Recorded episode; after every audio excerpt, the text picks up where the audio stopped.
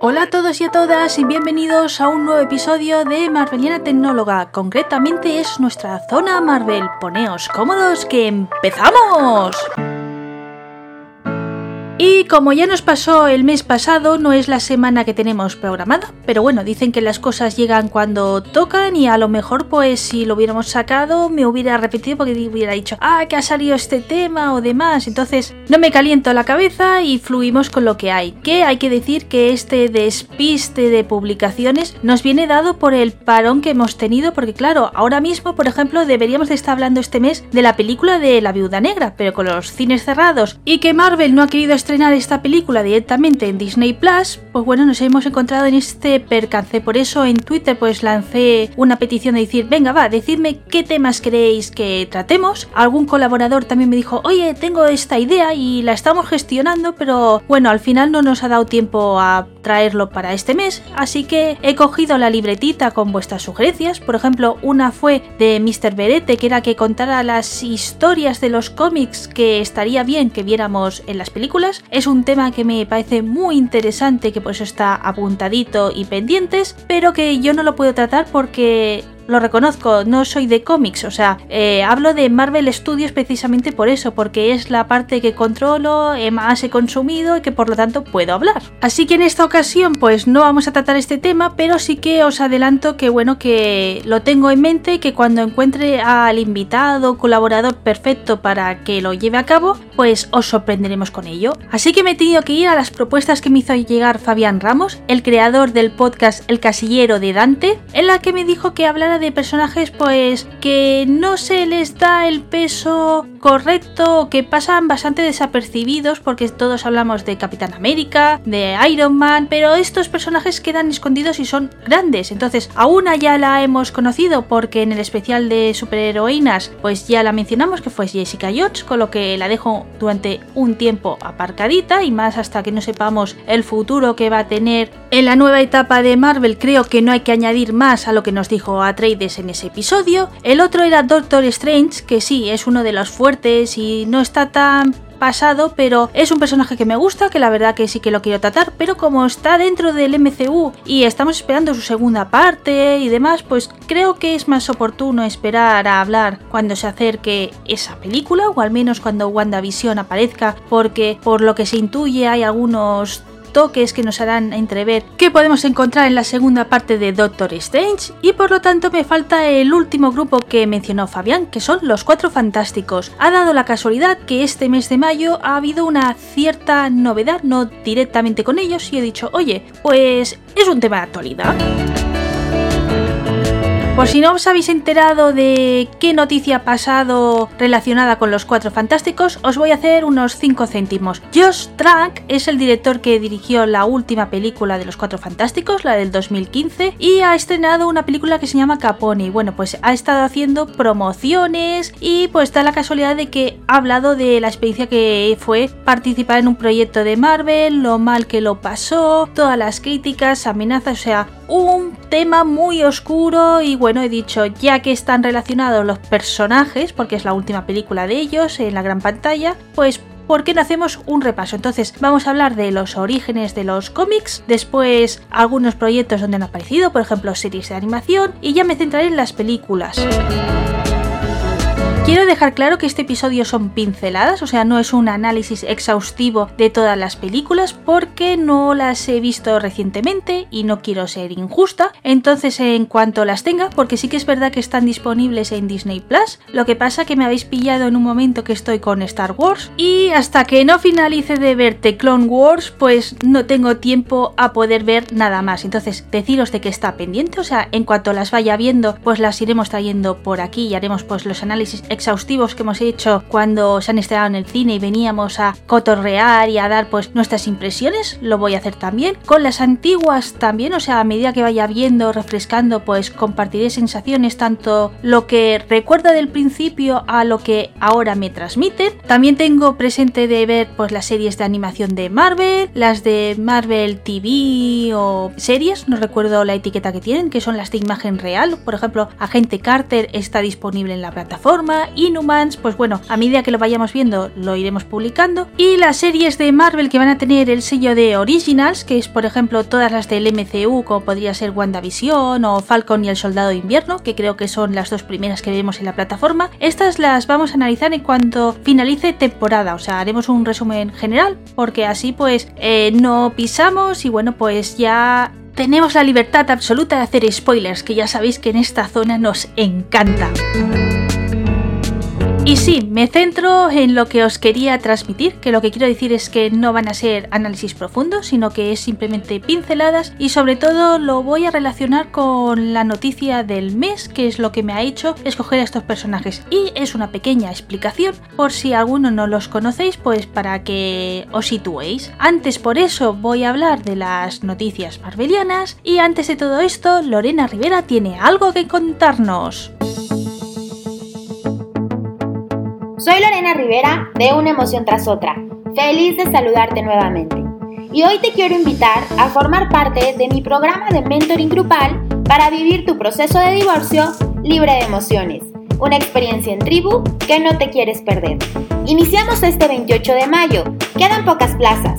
Encuentra toda la información y conóceme en el enlace que te dejo en las notas de este episodio. Allá nos vemos.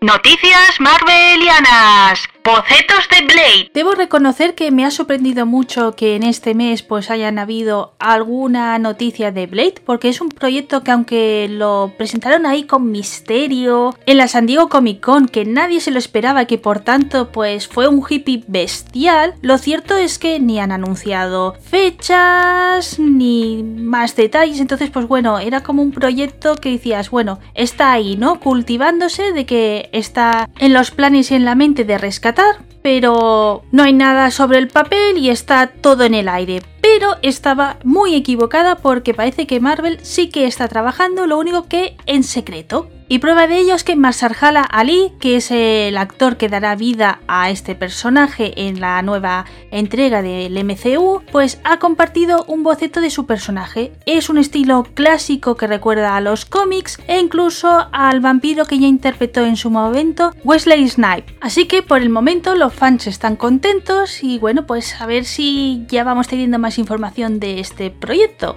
Nueva película de Sony. El verano pasado recordamos el culebrón de que Spider-Man podía dejar el MCU y que Sony dijo pues que tenía muchas ideas y que quería sacar películas de forma independiente y demás. Y bueno, al final pues Peter Parker sigue con nosotros en el MCU, pero va a ser verdad que Sony va a sacar películas independientes sobre ese universo. Y es que bueno, ya tenemos Venom que fue antes de todo esto, Morbius que tenía que estar ahora estrenada en los cines, pero que me imagino que en cuanto vuelvan a recoger el ritmo y demás, pues la veremos próximamente. Y ahora han anunciado de que van a coger una personaje femenina del universo de Spider-Man. El personaje en cuestión no lo sabemos, pero se está especulando que podría ser Madame Web o Spider-Girl. Ya veremos si también termina cuajando o no, porque claro, con estos tiempos pues estamos viendo muchas cancelaciones o proyectos que se quedan en stand-by o en un cajón hasta que lleguen mejores tiempos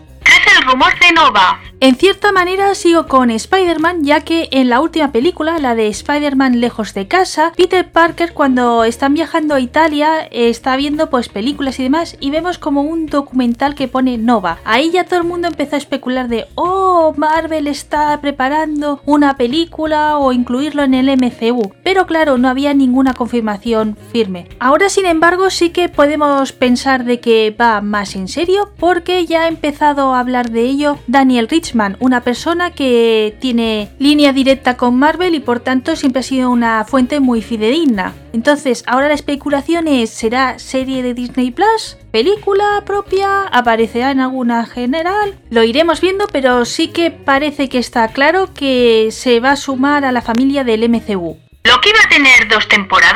Esa es la duda que han tenido todos los que han leído la entrevista que ha concedido Clark Gregg, que si no lo sabéis es el agente Coulson. En él pues explica varias cositas, por ejemplo las diferencias que es trabajar como Marvel TV o eh, los nuevos proyectos que se están creando para Disney Plus. Entonces, él dice de que le encantaría tener un reseteo de su serie, la de eh, Agentes de Shield, para disfrutar y que su serie tuviera la calidad que está viendo con las nuevas. Y en especial dice que al ser formato reducido, pues la historia queda más encajada, más bien y que no se desvirtúa como les ha pasado a ellos. Y ponía el ejemplo de Loki que decía, como por ejemplo Loki que tiene 12 episodios. Entonces, claro, mucha gente se ha quedado loca porque si conocemos la dinámica de Disney Plus, sabemos que el tope son 8 episodios por temporada y la de Loki, si no se me va la pinza, eran 6 las que tenía confirmados. Por lo tanto, es un ¿me estás diciendo de que ya se ha autorizado la segunda temporada para Loki?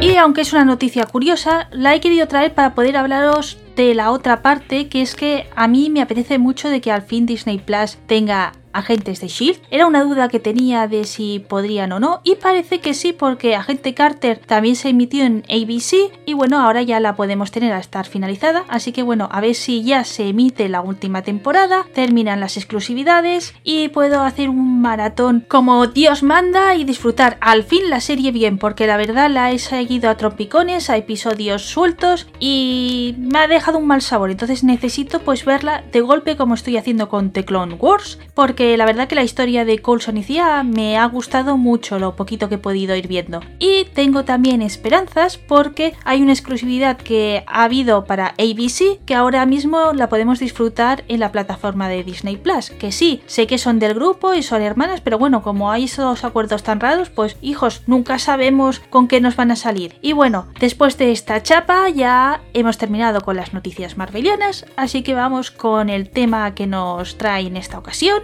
que recuerdo que era... Los Cuatro Fantásticos.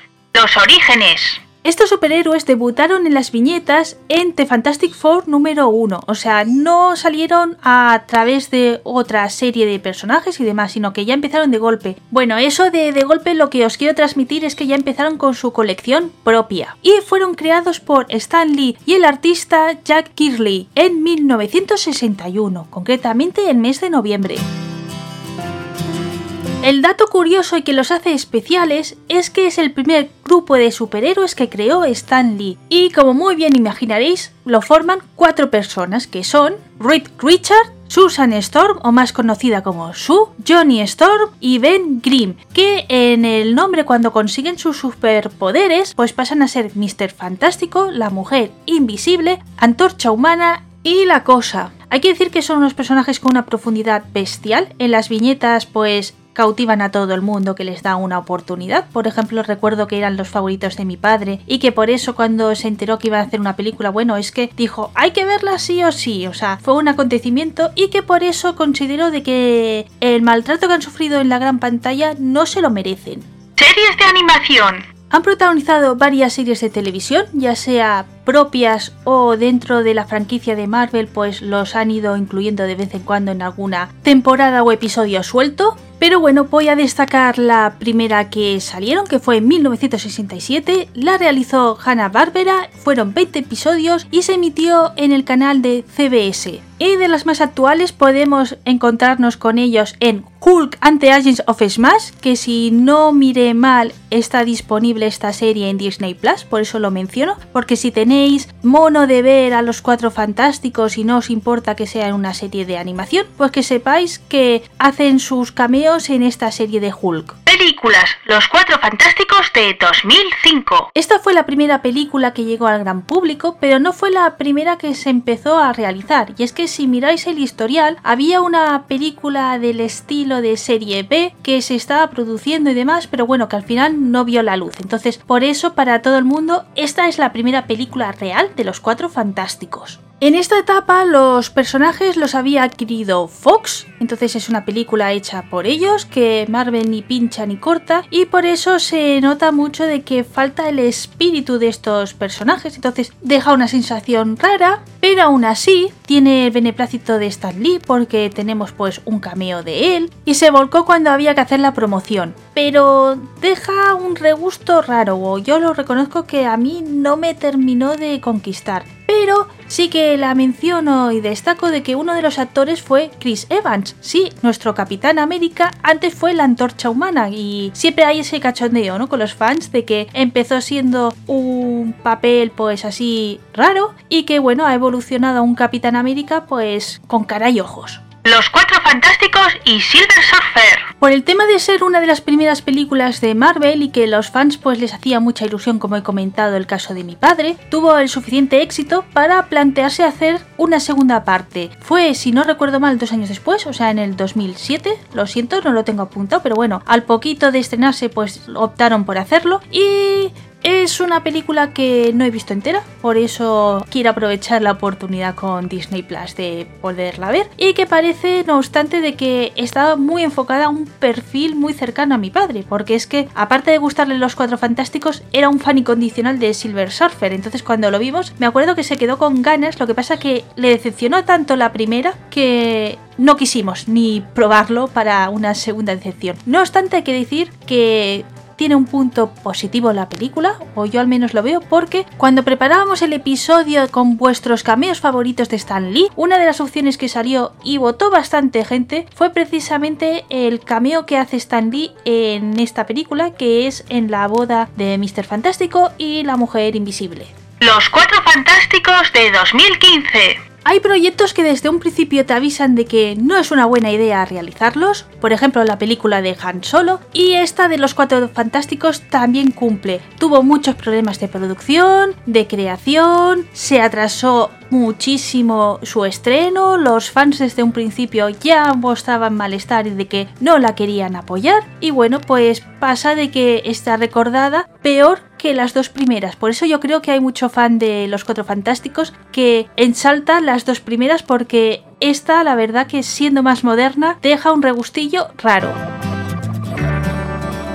Y más porque tenemos que pensar que esta película nació por la necesidad de Fox de coger oxígeno, o sea, se estaba ya asfixiando, desangrando y para continuar la andadura cinematográfica, pues dijo, bueno, tenemos estos personajes, Marvel como ya está el MCU, pues lo está petando y vamos a aprovechar este viento a favor pero no cayeron que la mismísima Marvel tenía mucho poder para boicotearles. La primera ficha que se movió fue en el departamento de cómics, que se decidió dejar de publicar cómics de los Cuatro Fantásticos y se mataron a los personajes, con lo que hacía de que no tuvieran un peso muy fuerte dentro de los fans. Y después dentro de la producción y difusión, que sí que había una simbiosis hasta este momento, pues se cortó, o sea, era un estáis solos. Y de esta manera salió tan mal porque no hay nada del espíritu Marvel. Como son, por ejemplo, los cameos de Stan Lee, en esta película es inexistente.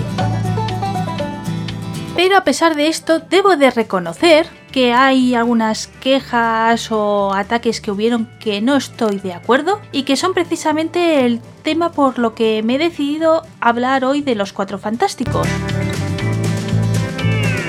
Y sí, es el momento de rescatar lo que he empezado diciendo de la entrevista de Josh Trank, que es el director de esta película, donde ha reconocido mucho de estos errores que les dijo los fans. Dice, es cierto, no soy seguidor de Marvel y cometí el error de no meterme en el espíritu de ellos. Y bueno, pensé en reinventar y adaptar a los nuevos tiempos estos personajes. Y bueno, el ambiente le salió mal a pesar de que tenía un elenco exquisito como son Miles Taylor haciendo de Mr. Fantástico, Michael B. Jordan haciendo de la antorcha humana, Kate Mara es la mujer invisible y Jamie Bell Ben o la cosa. O sea, como veis, son nombres muy potentes. Por ejemplo, Jamie es el de Billy Elliot, Taylor estaba petándolo con Divergente y los otros dos también ya eran nombres potentes. Entonces, quiero decir que no han escogido un mal elenco, pero no lo supieron explotar como bien se sabía. Y es que para mí la gran queja de esta película son los efectos especiales. Son la verdad muy cutres para ser una gran producción.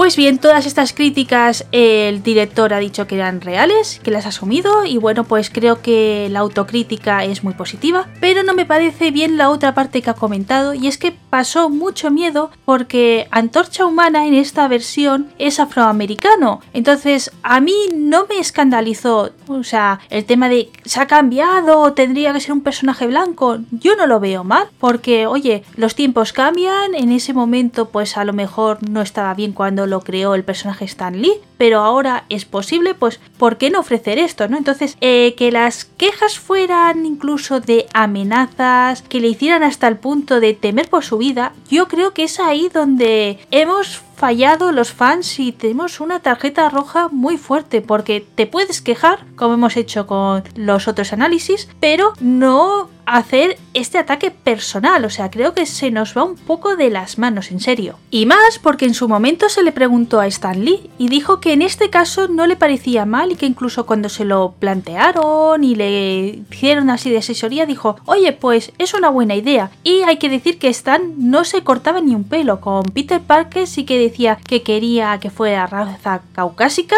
y que si él había creado de esa manera Peter Parker, que por qué cambiarle y ponerlo latino o afroamericano, que para eso ya había creado otros personajes, como por ejemplo Black Panther. Así que si la persona que tenía más motivos de quejarse no lo vio mal incluso le pareció bien el potenciar y el dar referentes a las personas afroamericanas en el mundo de los superhéroes y que se pudieran identificar, nosotros no somos nadie para hacer ese tipo de quejas, críticas o ponerlo en tela de juicio. Sí que podemos decir si te gusta o no, pero no las actitudes que vi en aquella época, en serio.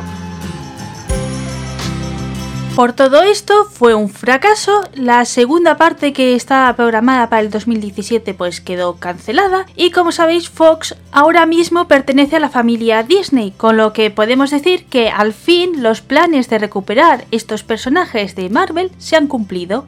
De momento no sabemos qué fórmula va a ser escogida para el MCU. Sí que sabemos que formarán parte de él porque Kevin Feige en la anterior Comic Con de San Diego confirmó que formarían parte de este universo cinematográfico de Marvel, pero no tenemos los detalles de si debutarán directamente en película propia, si se colarán en alguna, si será serie de Disney Plus, o sea, lo iremos viendo poco a poco. Sí que es verdad que para mí van a ser unos cuatro fantásticos diferentes, porque es el primero que no está mi padre, pero bueno, intentaré disfrutar por los dos al mismo tiempo y espero que al fin se haga justicia y lo que a él le hubiera gustado ver en la gran pantalla lo podamos ver y disfrutar porque la verdad lo, lo que él siempre decía, estos personajes son magníficos, profundos y no se merecen el maltrato que han tenido hasta la fecha, al menos a nivel de películas de imagen real. Y con esto ya he terminado todas las pinceladas que quería dar de estos personajes, así que muchas gracias por haberme escuchado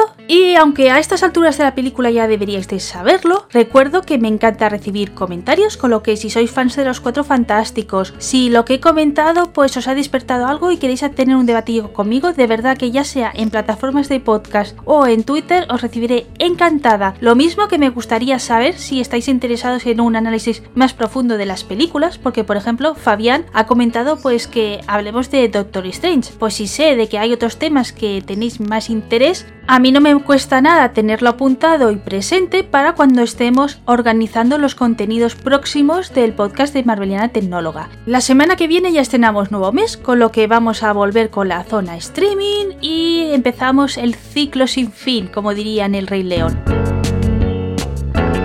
Y ya solo queda despedirme, así que mientras llega la nueva entrega de Marveliana Tecnóloga, sed buenos.